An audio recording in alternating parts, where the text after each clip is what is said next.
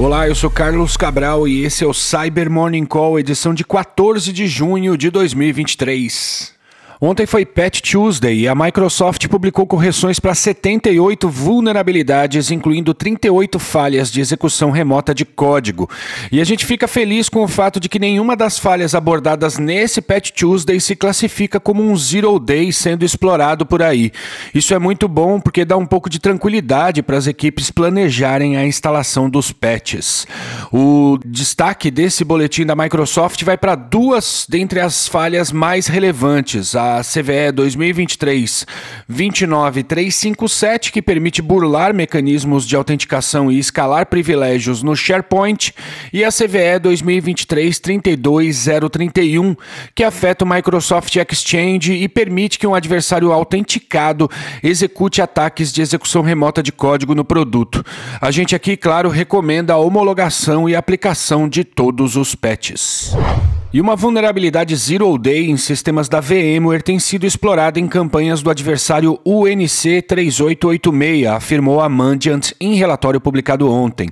A falha é a CVE 2023-2867 e permite a execução de comandos sem a necessidade de qualquer tipo de autenticação em sistemas Windows, Linux e Photon OS. Esse último é o sistema operacional usado como host de containers Linux, otimizado para sistemas em nuvem e para para a infraestrutura da VMware. O NC3886 é um grupo de adversários chinês que conduz ataques preferencialmente se baseando no uso de Zero Days em campanhas de espionagem que focam em alvos no setor de defesa, de tecnologia e de telecomunicações nos Estados Unidos e em países da região da Ásia-Pacífico. O exploit para essa vulnerabilidade está sendo usado essencialmente para instalar backdoors de modo a garantir o acesso persistente a qualquer máquina virtual que faça parte do host VMware ESXi que foi comprometido.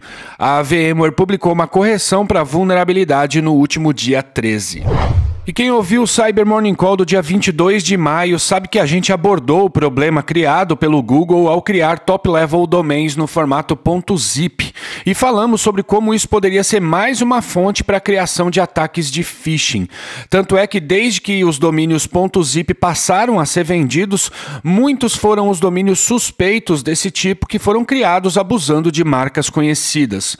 Pois bem, ontem o pesquisador da Cisco Talos, Guilherme Veneri, documentou um cenário cenário em que esse tipo de ataque pode se tornar bastante factível. Isso porque, com o ponto .zip sendo também um nome de domínio para além de uma extensão de arquivo, alguns aplicativos agora fazem requisições DNS para fora quando surge um ponto .zip.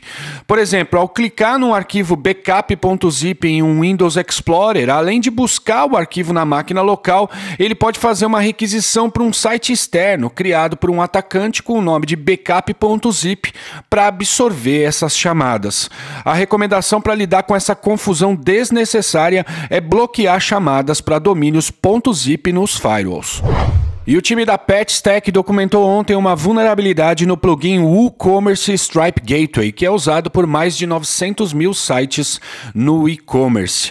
A falha foi catalogada como CVE 2023-34000 e permite que um adversário não autenticado consiga ter acesso a dados confidenciais dos pedidos feitos em qualquer WooCommerce, incluindo nome completo, endereço de e-mail e endereço de entrega dos clientes. Algo muito sério para os consumidores de sites de e-commerce e também, claro, para o lojista que pode sofrer com problemas de imagem devido ao vazamento de dados dos seus clientes e com sanções por não cumprir com a Lei Geral de Proteção de Dados.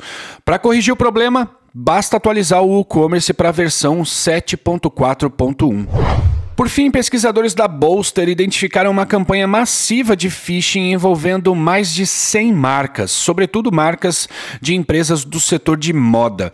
Foram utilizados mais de 6 mil domínios maliciosos, alguns deles inativos.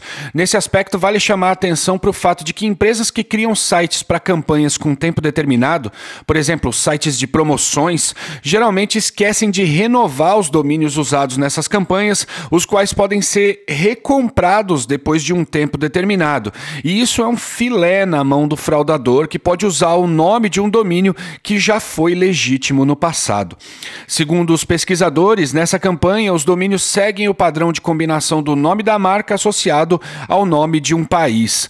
Os atacantes usam ainda técnicas de search engine optimization para que esses sites falsos apareçam no topo dos mecanismos de busca. Os sites falsos estão sendo usados para roubar dinheiro e dados das vítimas, que são persuadidas a acreditar que estão comprando produtos no site oficial da marca. E é isso por hoje. Muito obrigado por ouvirem o Cyber Morning Call e tenham um bom dia. Você ouviu o Cyber Morning Call, o podcast de cibersegurança da Tempest. Nos siga em seu tocador de podcast para ter acesso a um novo episódio a cada dia. E para saber mais sobre a Tempest, nos siga no Instagram, Twitter e LinkedIn ou acesse www.tempest.com.br.